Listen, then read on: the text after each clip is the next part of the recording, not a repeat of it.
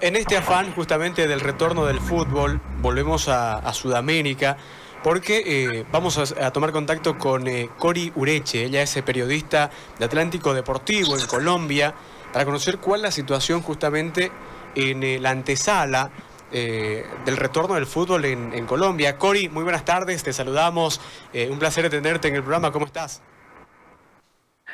muy bien, con algo, algo de calor, Barranquilla es una ciudad húmeda y, pues cuesta un poco eh, a esta hora, sobre todo que en Colombia es hora de almuerzo. Cori, eh, la consulta, ¿cuál en este momento la situación eh, en lo que es la antesala, es decir, en los equipos colombianos, de acuerdo a la situación en la pandemia en tu país, proyectando el retorno del fútbol?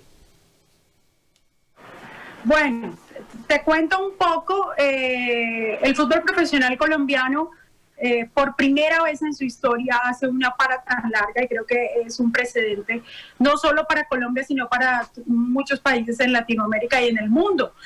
El tema de Colombia pasa o atraviesa porque, porque unas decisiones cerradas que tomó la DIMAYOR, que es el ente que regula el fútbol eh, profesional colombiano, en, en coordinación con la Federación Colombiana de Fútbol, al inicio de año se tomaron malas decisiones y solo hasta este momento pues han sido evidentes. Algunos presidentes de los clubes eh, más importantes en Colombia estuvieron incluso en desacuerdo por eh, un canal adicional donde solo eh, se emitiera exclusivamente el fútbol profesional colombiano. la, la, presidencia, que es el señor Vélez, y acaba de salir recientemente, siempre estuvo tomando decisiones con tema al a los calendarios. Recuerden que la prioridad siempre son los torneos internacionales porque la Comebol le pide a todos los clubes que logren organizar perdón, su calendario de acuerdo a las competiciones en las que estos estén participando. Y los choques se generaban porque las fechas locales se cruzaban muchas veces con, los torneos internacionales y eran uno o dos días de descanso.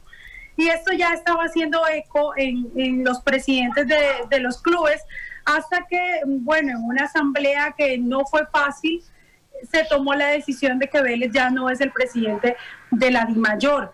Además, porque lo que hizo que, se generara todo este caos es porque no había un protocolo. Llegó la pandemia, la ciudad de Bogotá, capital de Colombia, y la ciudad de Barranquilla, sede de la selección Colombia, eh, fueron el foco durante unas semanas larguitas, yo diría un mes, un mes algo, fueron el foco de la pandemia en Colombia. Y como fueron el foco de la pandemia en Colombia, pues el fútbol no era prioridad. Y como no es prioridad del fútbol, pues la DIMAYOR optó por, por no hacer protocolo y empezar a, a trabajar para, para solucionar muchos problemas que no solo son futbolísticos, porque es que la para no solo te afecta al jugador, al cuerpo técnico o al club, también afecta a los patrocinadores que de una u otra manera son quienes sostienen económicamente el espectáculo. Ori, en medio justamente de toda esta situación que vos nos marcás por los problemas en la administración del fútbol colombiano, eh, ¿los clubes están entrenando, han venido entrenando durante todo este tiempo parados? Bueno, eh, con esa parte les cuento, se dio la orden de empezar a entrenar mm, de manera eh, colectiva, por decirlo así, en, las sedes de los clubes. Pero cuando se decreta bueno, hay una pandemia, llega a Colombia, el gobierno toma medidas y eh, pues nos, nos aísla y empieza la cuarentena. Mm, los clubes lo que hicieron fue a través de sus preparadores físicos y el cuerpo técnico enviar una rutina diaria dependiendo de cada jugador. Recuerden que no es lo mismo entrenar un arquero que mm. entrenar un delantero.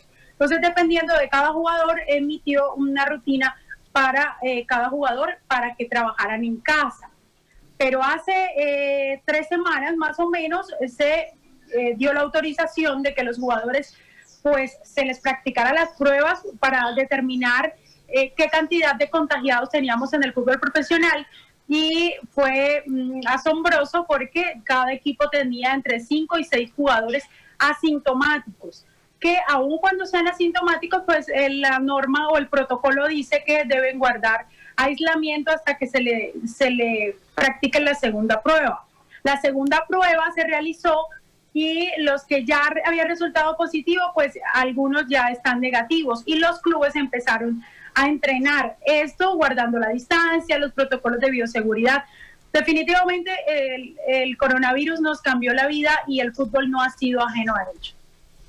Ahora, eh, están entrenando entonces los clubes en Colombia, eh, pero no hay fecha de reinicio del, torneo eh, en tu país todavía, Cori.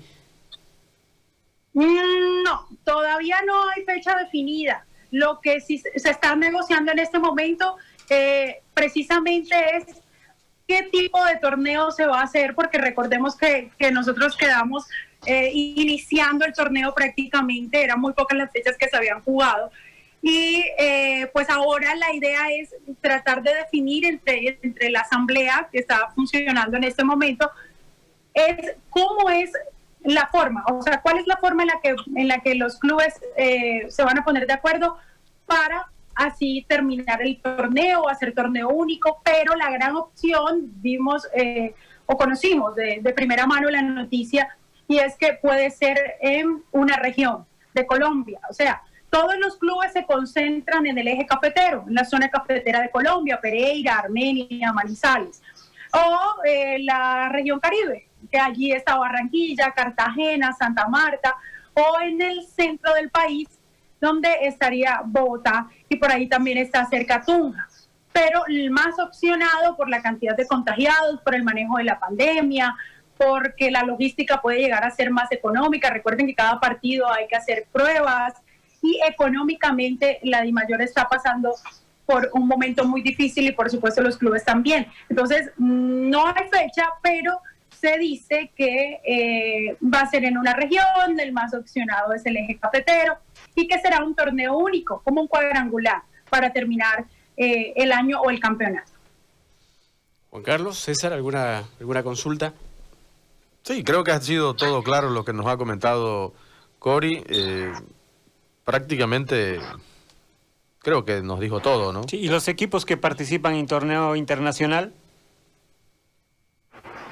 También se está definiendo, les hablaba al inicio, que uno de los choques con, con el saliente presidente de la, de la DIMAYOR era porque las fechas estaban mal coordinadas, por decirlo de esa manera. El tiempo de reposo o de descanso que normalmente recomiendan los preparadores físicos es cinco días seis días. Eh, es el promedio si se está trabajando eh, bien al jugador. El jugador viene de una para porque el ritmo de competencia te lo dan los partidos y están tratando de organizar porque eh, la Libertadores está aquí y el torneo debe arrancar en una sola región, se complica el tema del, del hospedaje, el traslado.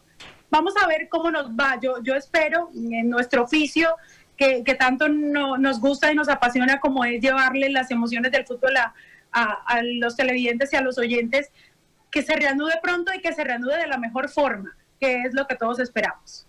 Muchísimas gracias, Cori, por el informe completísimo del fútbol colombiano. Gracias. Gracias a ustedes por la invitación. Les envío un abrazo. Bueno, ahí está, Cori Ureche, periodista de Atlántico Deportivo.